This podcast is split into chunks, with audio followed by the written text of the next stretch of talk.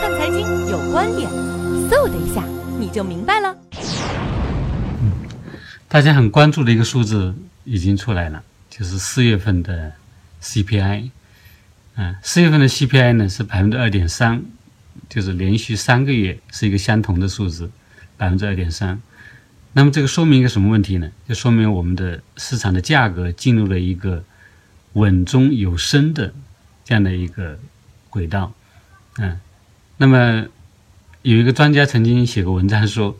呃，通货膨胀率呢不能太高，嗯，比较理想的就是百分之二到三之间。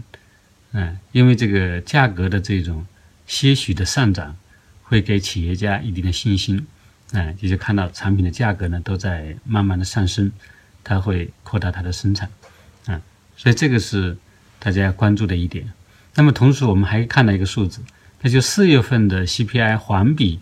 是降低了百分之零点二，就是四月份与三月份比，那么价格还是在在下降。那么这种下降呢，专家有很多。原因来解读啊，比如说猪肉的价格进入一个比较稳定的这样的一个轨道，所以呢，就体现在四月份和三月份的价格相比，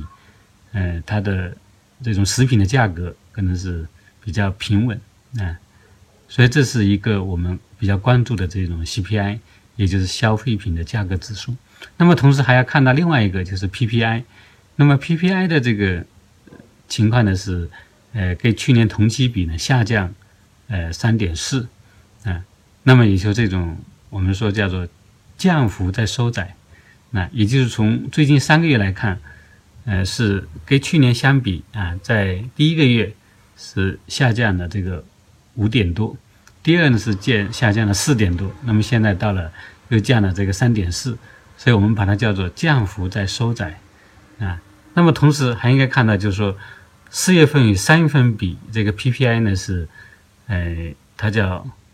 呃，上涨了零零点七，